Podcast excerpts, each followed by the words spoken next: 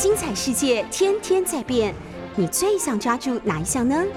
跟着我们不出门也能探索天下事，欢迎收听《世界一把抓》。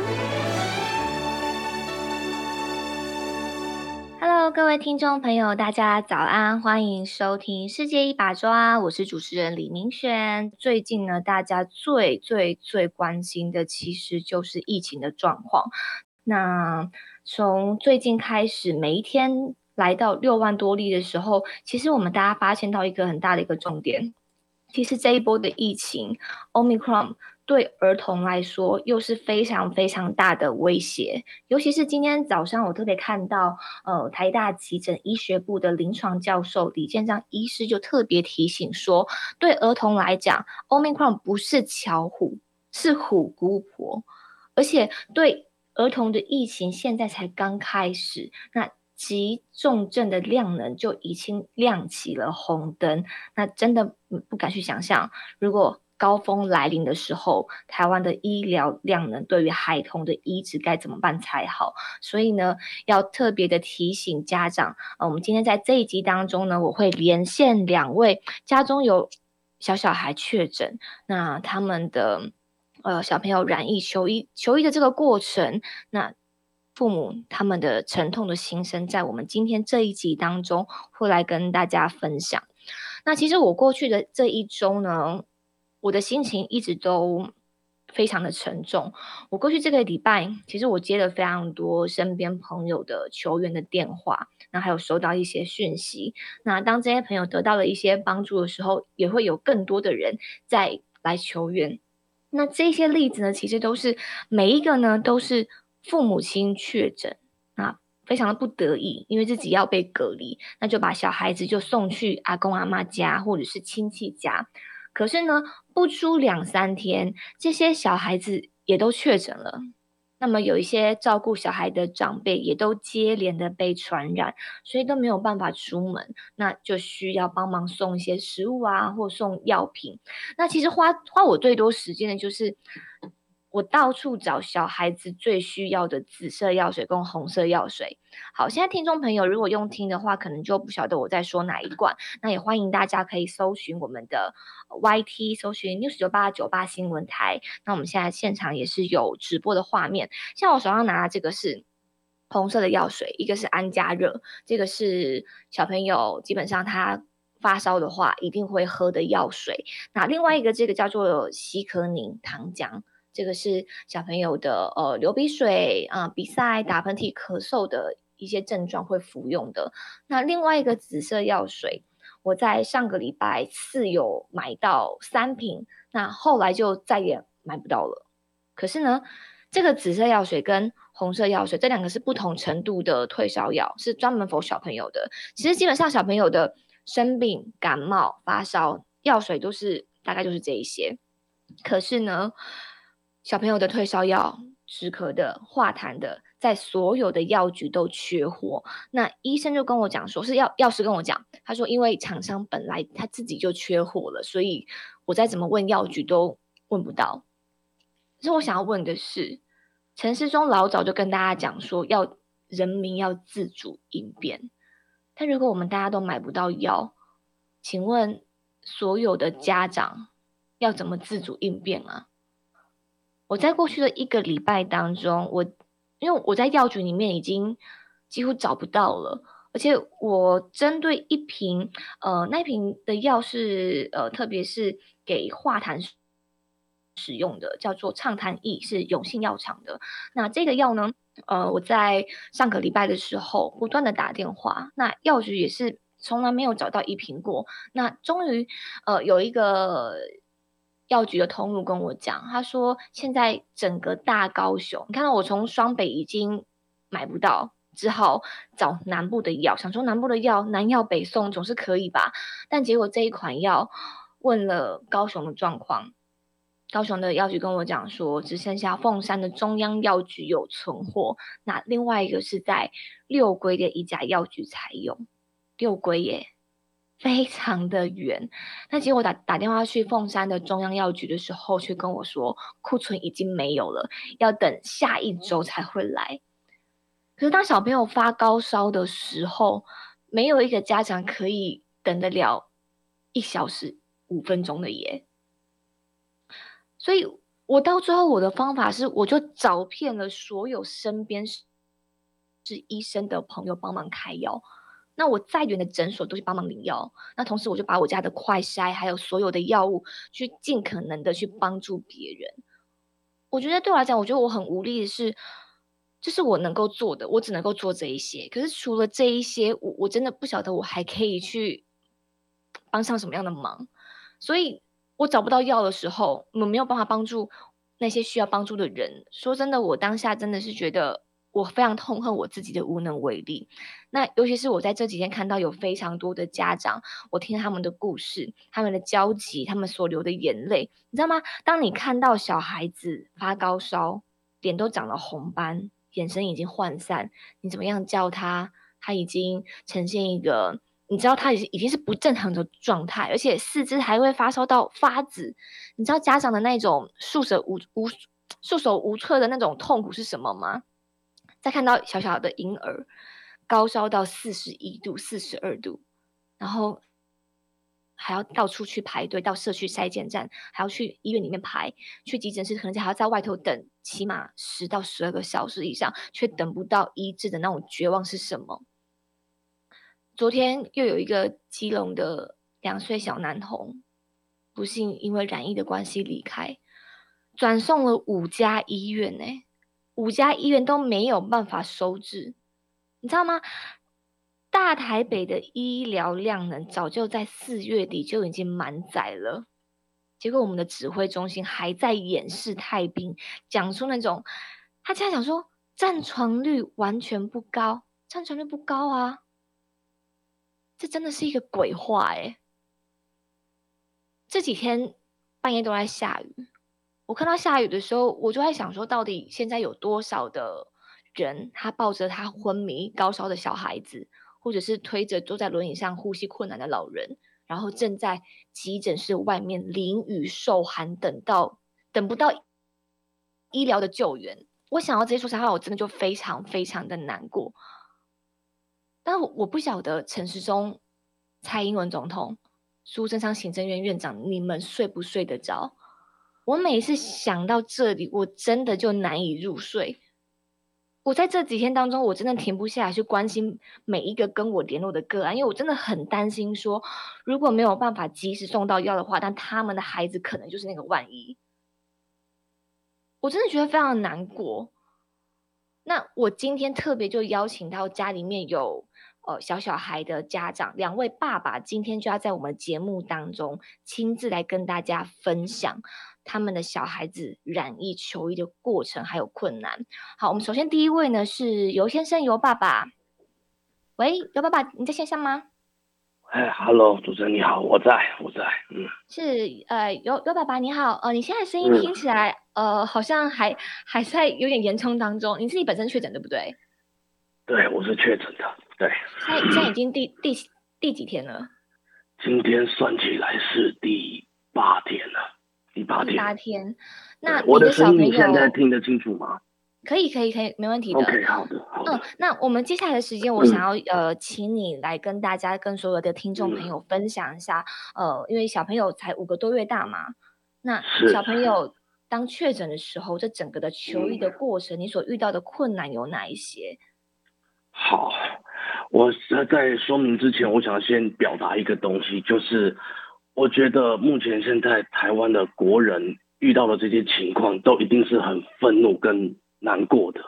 但是我们不要去怪罪医护人员，因为他们也是疫情指挥中心底下这种很鬼扯的 SOP 跟指令的受害者。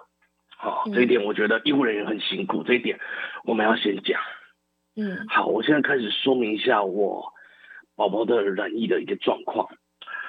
我是在十二日的凌晨两点接到我妈妈的通知，说宝宝突然发高烧，而且是没有任何征兆的，突然就发高烧了。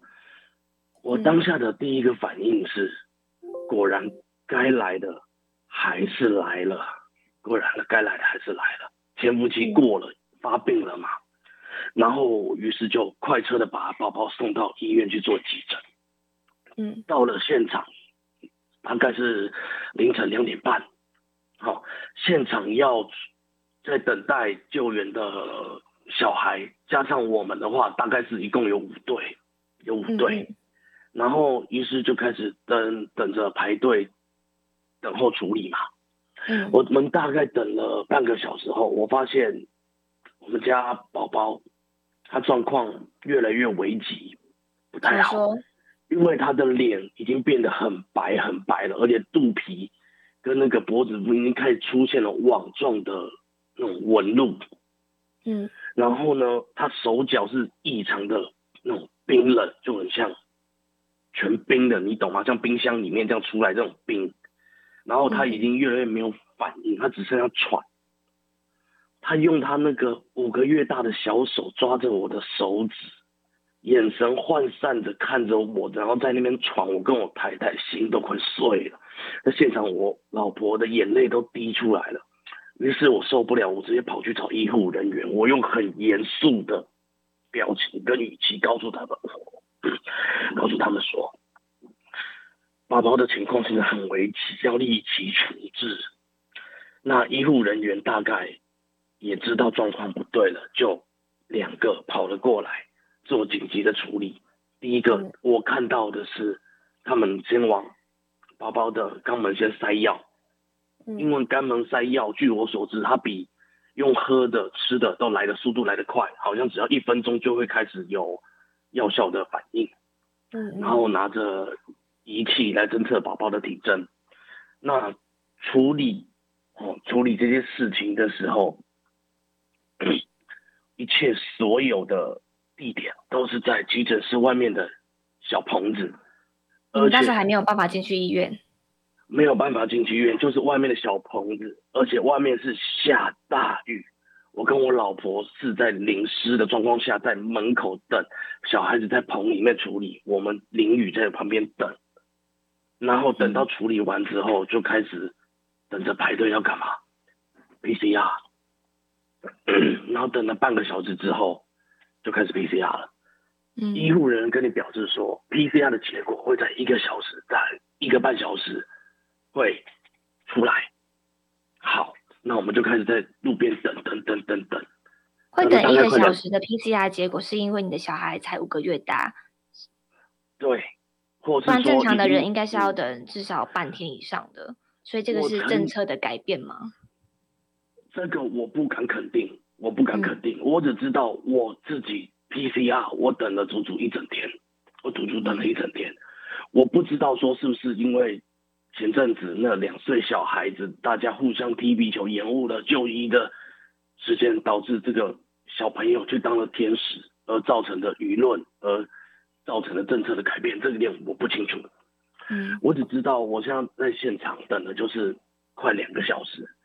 然后医护人员出来，他把药给我，然后跟我说，PCR 的结果，请回去用 APP 查询，用 App 来查询。然后我只需要看了一下药袋，药袋一共是三袋，一是退烧药水，第二袋是止咳药水，第三袋是退烧塞剂。当下我是很错愕的，因为我在现场等了三个小时。我想要等到得到比较实际的一些回馈或者处理方式，所以想要得到的是一个更积极的处理方式，不是说像我刚刚在节目刚开始跟大家讲的，是在药局可以买得到的红色药水，对吧？对对，因为我得到东西是我自己在药局我就能买的一个东西。嗯哼。然后我在这边要跟所有人提醒一个东西，就是。一定要先帮家里的宝宝，不管是宝宝还是我们成人，一定要先准备几个很重要的东西。就是第一个，要大块的冰枕跟小的冰袋，再来多条的毛巾，还有耳温枪或是额温枪。前面这几个东西是可以帮宝宝做紧急的物理降温。那耳温枪或者额温枪是为了随时注意孩子的温度。孩子的温度，至少可以知道他现在是一个什么情况。好，接着说回来，我马上询问了住院的一个条件。我得到的答案是，依照现在政府的现行规定，只要翻成白话文，就是没有翻白眼，没有失去意识，没有呼吸困难，或者是说高烧超过四十八小时。嗯，等我一下，我有点喘。四十八小时不退的情况下，都没有办法得到住院的照护。虽然我知道你小朋友，嗯你刚刚讲说，呃，嗯已经发高烧是到几度的的情况？四十度，你的小孩发烧到四十度，然后你说四肢已经像冰箱一样冰冷，那并且他的身体已经出现网状的纹路，那这样子的判定对医生来讲是属于轻症还是中症？我不知道对于他们来讲这属于轻症还是中症，但是我只知道我的孩子没有躺上病床进到医院里面，所以我觉得对他来讲是属于轻症，因为他眼睛还是开着，他眼睛还嗯是开着。说到这个，我觉得很悲哀。但是对父母来说，这样子的画面已经让你们非常的揪心了。心碎到不行，你会看到一个活生生，而且是你的小孩子在那边，跟好像跟死神在拔河，但是不能国家或是医院，包含你你个人，你没有为为办法为你孩子做任何的事情，你的心境是很很痛苦的。是是，对，虽然当下我也知道会得到这样的答案，但是我还是想说，看能不能哎碰碰运气，得到其他的答案。但是事与愿违，可想而知嘛。这就是我们台湾人目前遇到所有的情况：医疗量能不足，病床不足，医护人力不足，包含能治疗的相关的药品可能都不够。所以不要再跟我们说什么超前部署，不要再骗了。疫情要炸开多久了？危机处理的方式完让完全让人看不懂，国家好像是完全失能，好像没有政府的情况下，好像完全没有政府、哎，是失能哎、嗯。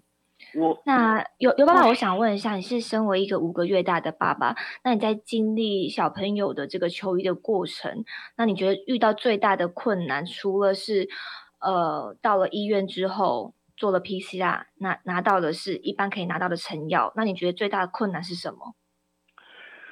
我讲讲最大的困难跟悲哀的点好了，是现在我在家里抱着病体，我都在昏睡，然后利用自己还有精神或者还有体力的情况下，我打开了新闻，我居然看到了新闻上面政府还在带头鬼扯，讲着这些完全前后都不着调的东西，在跟人民讲，我会觉得说。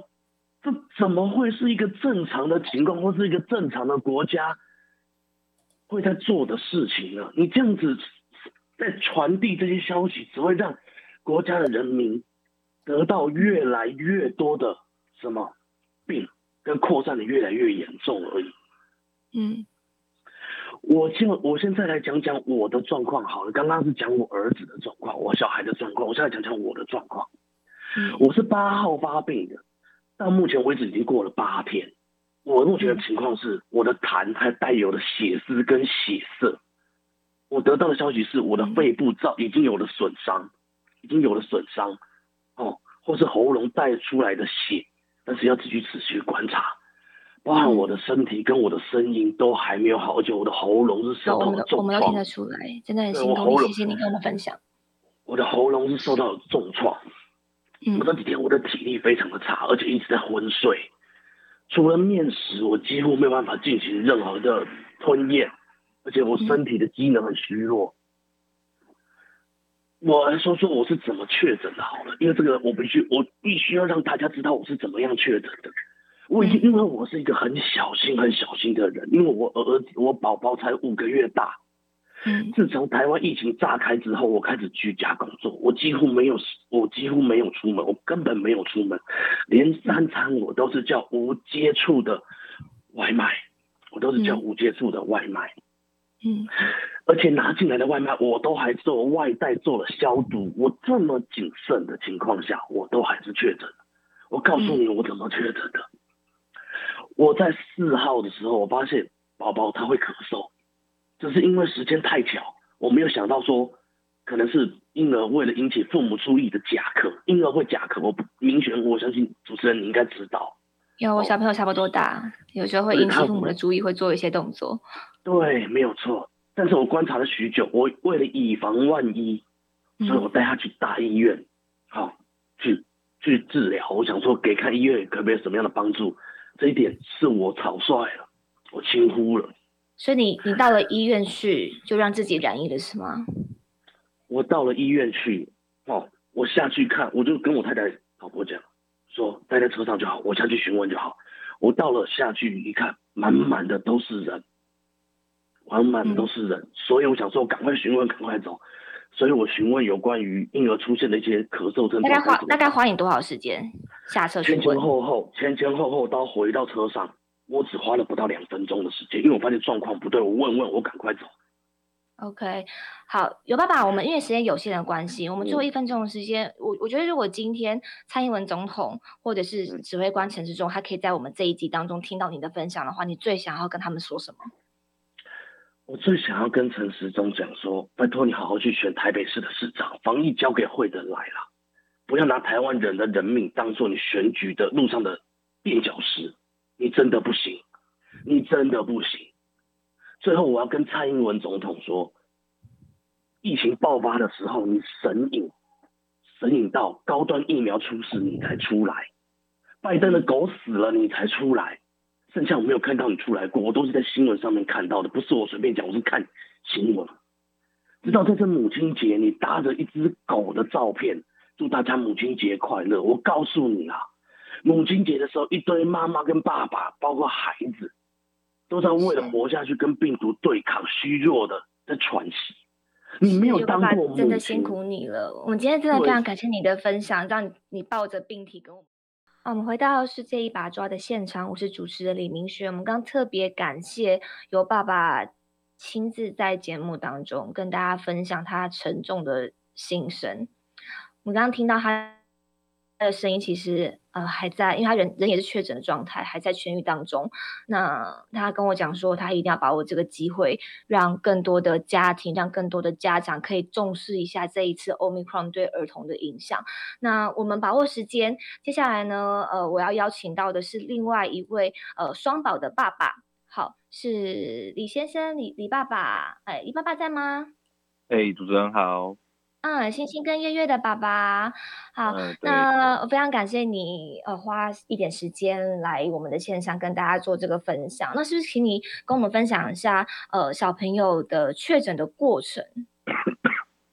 好，没问题。那你们、你们、你们整个的的求医的过程，还有遇到的困难有哪一些？好好好，有听到声音好，那我就有有。OK OK，我我们全家啊，大概是四月二十八号的凌晨，就是礼拜四的凌晨。我们两宝是先发高烧，那时候烧都是落在两只，一只是三岁，一只是五个月。然后那时候 一发高烧，因为我人在外面出差，我老婆打给我跟我讲说，小孩子凌晨四点发高烧了，然后要我们要我立刻回，我说好，没问题。那你先安排车子先去，先先打电话去会生一下。因为我们住桃园，然后我们就打到会生，会生跟我们讲说，你现在孩子发高烧的状况不适合到小，不适合到妇幼医院，他叫我们去大医院这样子，然后跟我们讲说布桃和林口长庚，然后好，我们就想好，那离布桃很近，我就先叫老婆先坐计程车先过去了，然后老婆带着两个小孩子，还有我岳母先去先去布桃，然后我只能说，我们开始知道政府的失败了。还有政府对于医疗的瘫痪，我跟你讲，一九二二还有卫生局是完全打不通的。你在打不通的情况下，好，我们想说，因为小孩子应该是确诊的，然后我们就去了布桃。我跟你讲更夸张，那边至少有三四组爸妈在外面跟插蜡烛一样。我为何说插蜡烛？每一个妈妈都是抱着小孩子，他还没有捧哦，就是站在门口外面。然后我我我老婆还说。已经有妈妈甚至阿妈都已经等了一个从一点等到五点都没拿到任何的药，然后我老婆也在那边等，也跟插蜡烛一样。我岳母跟我老婆两个人跟插蜡烛一样，就是在外面等。然后小孩子还是在高烧，还好我老婆她有事先先准备了那个红药水，先喝了。然后后面还有在塞屁股，就是等于是自救了，你懂吗？这个政府完完全全没有用的。那过去他也问你的状况，好，我跟你讲，那一天我们在布桃，我们五个小时只做了两件事情，第一件事情就是拿药，第二是第二件事情就是 PCR，就做这两件事情，连医生都没看到哦，只有护士出来问你状况而已，五个小时就只做这五个小时都没有看到医生，对，完全没有。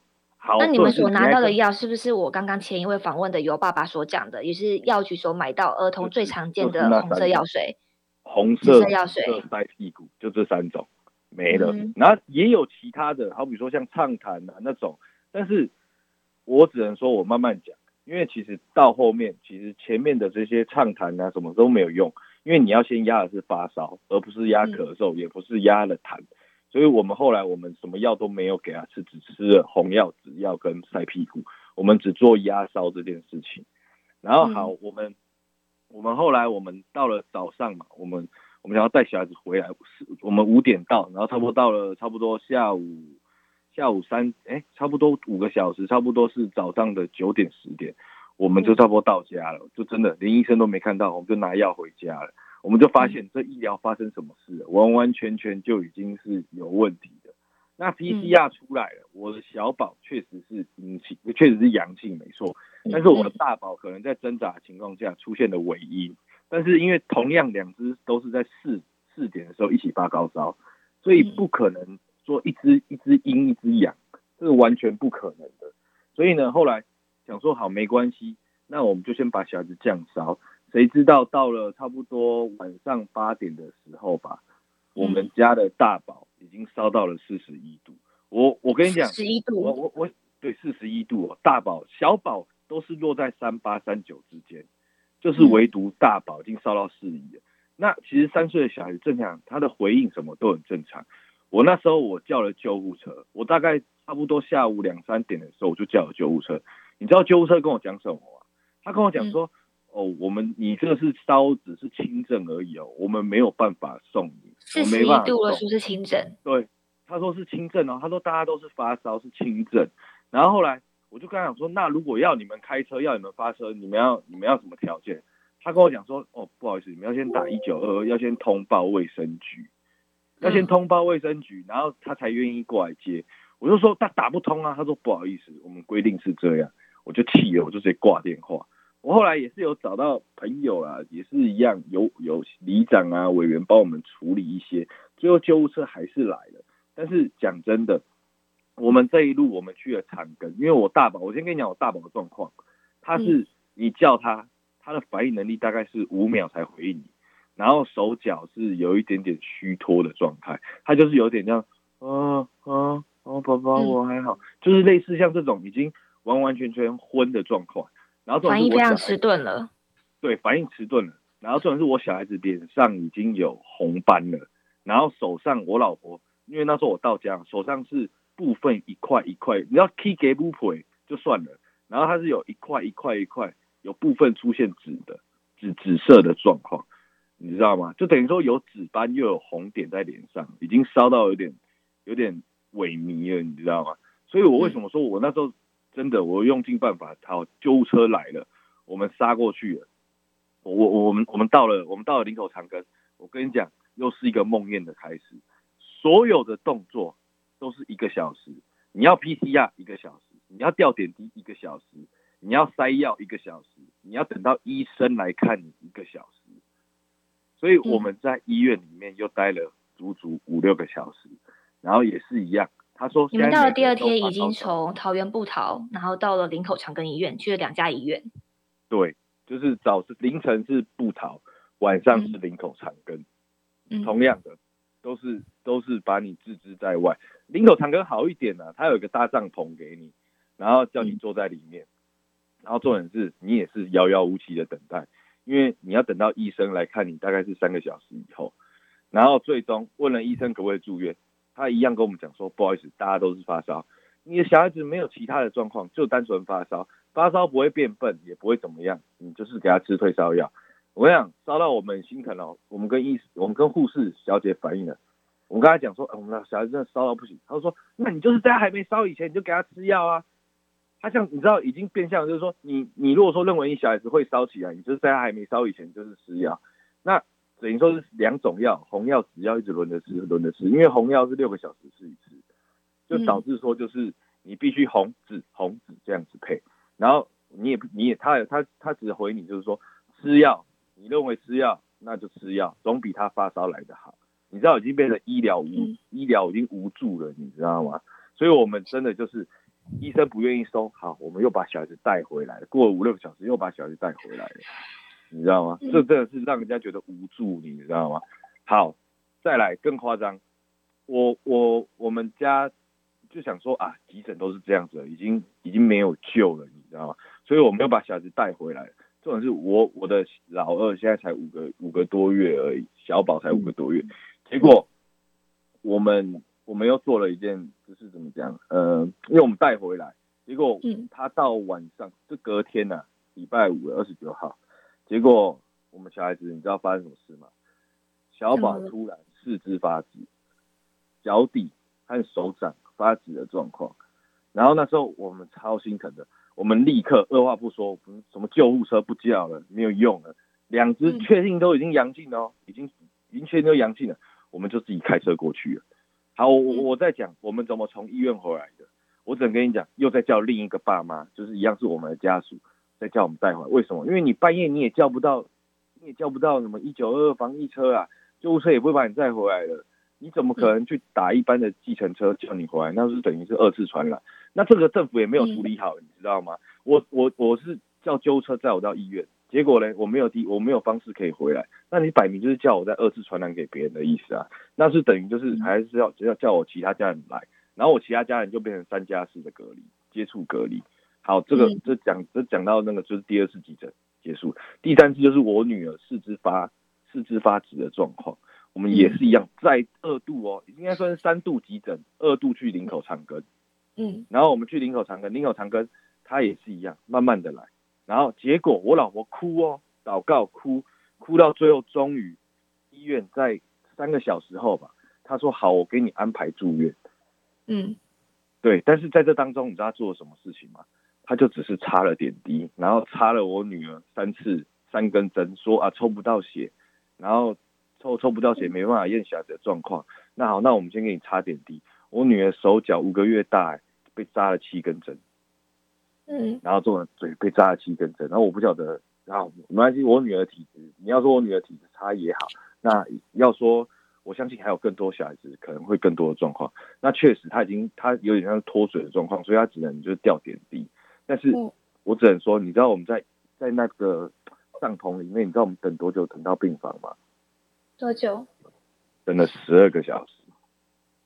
小孩子就是在高烧的状态。就是在轮来来回回来来回回，然后用点滴降温，然后用什么？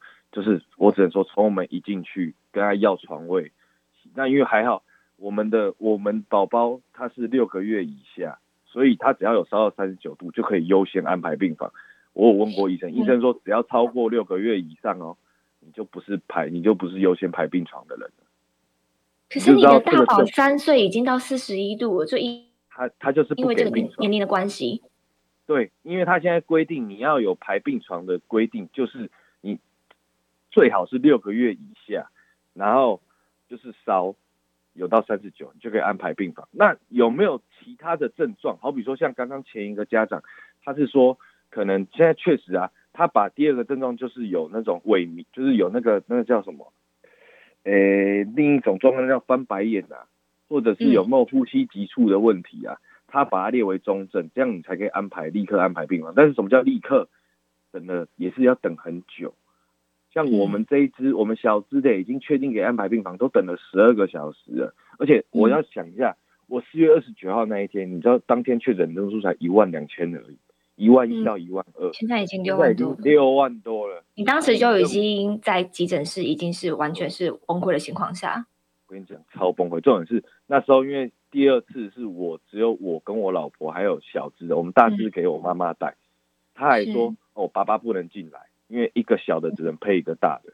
我真的就是觉得啊，你都已经一个帐篷了，然啊，我进去。先生，我们先呃先进一段广告休息一下，好请你电话先 hold 着，不要挂掉，我待会想要再请你。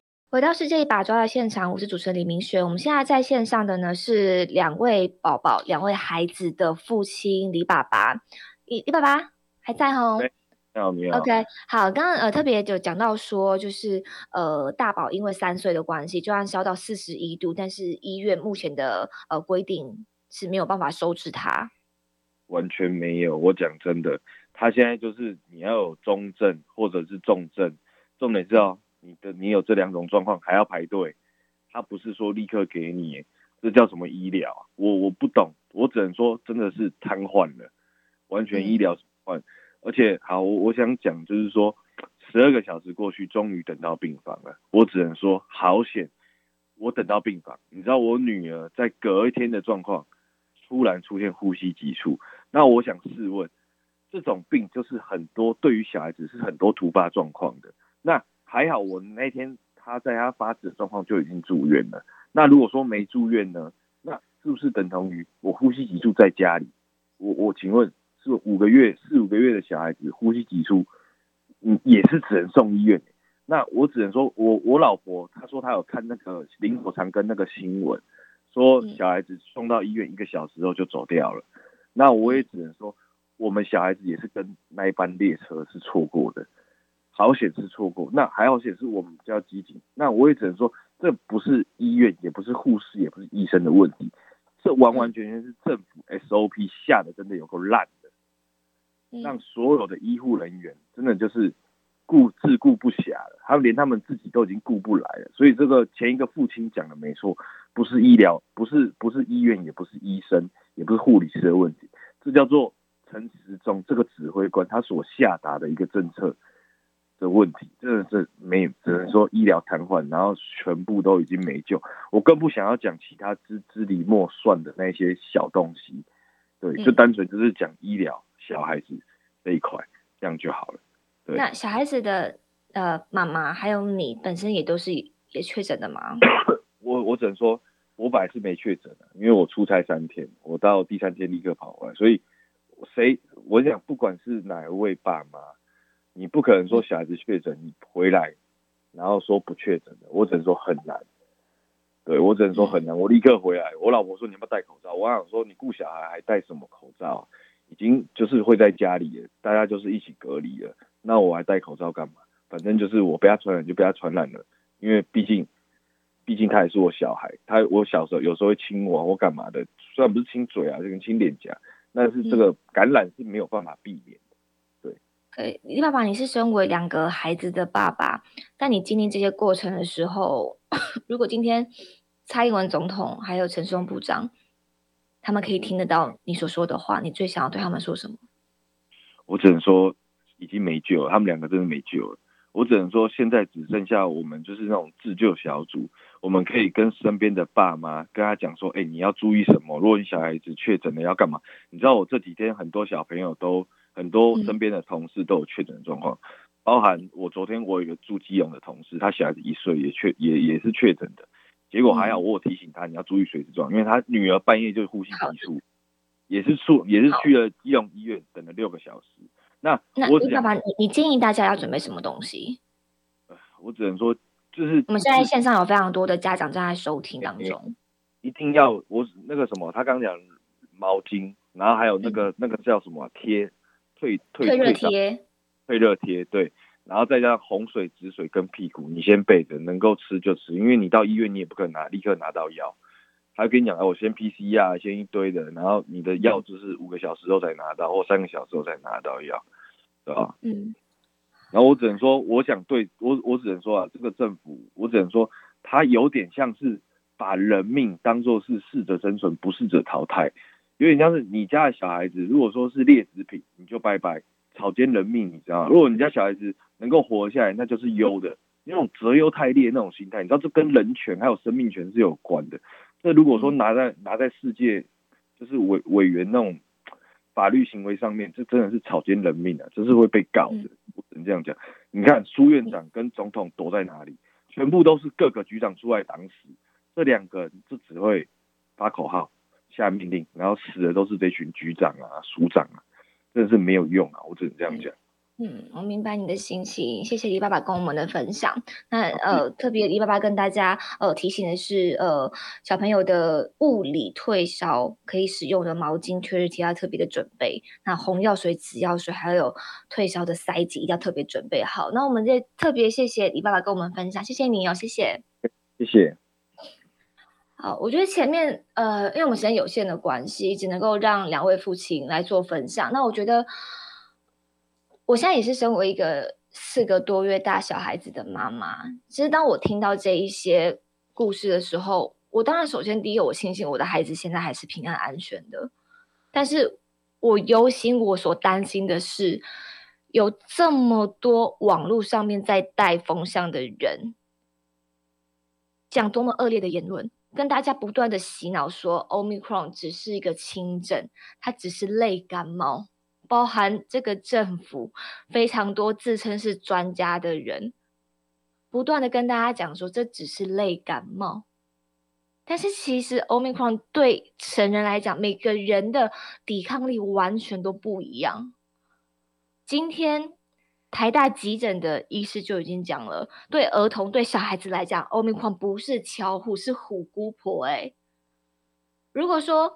你们可以讲说，大家都普遍认为欧米康对打了疫苗的青壮年、青壮年，好，对成人来讲可能是个感冒而已。可是你知道吗？公布死亡的病患通常是有慢性病或者是没有打疫苗的老人。那但是如果你把这样子的观念带到小朋友身上的话，可能你的个观念完全是错的。这一次这个病毒对儿童是非常非常的凶猛，我真的希望大家可以好好的重视一下。现在新冠肺炎的确诊案例每天在台湾不断的攀升。让大家游行，但是大家有没有可以是睁大眼睛去看一下身边的例子？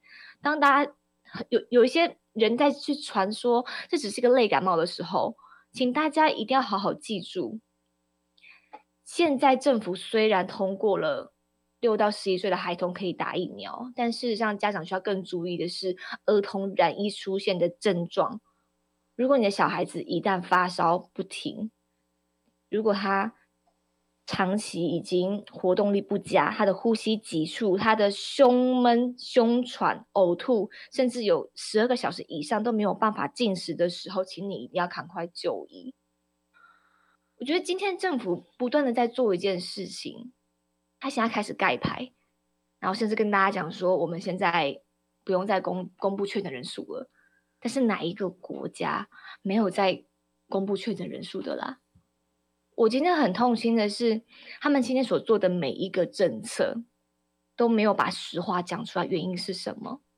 今天两个爸爸已经讲了，他的小孩子已经高烧到四十一度，全身已经布满了紫斑、红斑，眼神已经涣散，他已经不是一个正常小孩子的样子。我觉得每一个每一个家长在看到小孩子那一幕的时候，你心情是非常的心痛心碎。如果到了医院之后都是无天的等待，你们可以想象那样子的焦急跟无助吗？我真的觉得，现在如果还有人在讲说，哎，反正这个病毒你早晚都要得，大家不要怕什么的。就请你们回应这些烂人说：如果你先确诊，然后你你自己咳到你已经出了血，然后看到你的小孩连续一天、两天、三天都高烧不退，高烧到四十度、四十一度，然后等不到任何的药物治疗的时候，你再来说早晚都要传没有关系。而且这样子的状况，在指挥中中心的判定都还只是轻症而已耶。我觉得这个政府没有告诉大家的是。因为我们的新冠肺炎的药物完全库存不足，所以我们对病人的用药只能够从严处理。我在美国的朋友告诉我说，在台湾判定的轻症早就已经是中症的状态，中症早就已经是重症了。如果是判定成重症的时候，这个重症的情况已经是病入膏肓，可能随时都有生命危险。今天我们的政府因为失让疫情失控。然后在短时间内告诉大家要与病毒共存，我好想与病毒共存是这个国家已经做足了万全的准备，但是我们现在快筛一剂难求，连药物都一包难求。请问你要大家怎么样自主应变呢？我觉得现在很多的家长都已经认为说，OK，我们已经已经接受了我要自主应变，我知道我要自己救我的孩子。但是当我要靠我自己努力救我孩子的时候，我买不到药。当我的孩子已经已经到了鬼门关前，我求医，但是得不到任何的救援。这个政府有没有听见呢？蔡英文，你不要在上个礼拜母亲节到的时候是被你的幕僚提醒说你该发个文了。你在母亲节的时候，你完全只字不提这波疫情让多少的父母疲于奔命，有很多的妈妈他们的母亲就就在急诊室里面度过。结果你母亲节的时候，你就摸着你的猫，摸着你的狗，然后跟大家说辛苦了。总统，你完全不懂大家的辛苦。陈时中部长，你好好的离开办公室，进到医院里面好好看一下。现在的医院是如何的崩溃，医疗医疗是如何的量能不足，医护人员多么的辛苦，请你们好好的听，好好的看。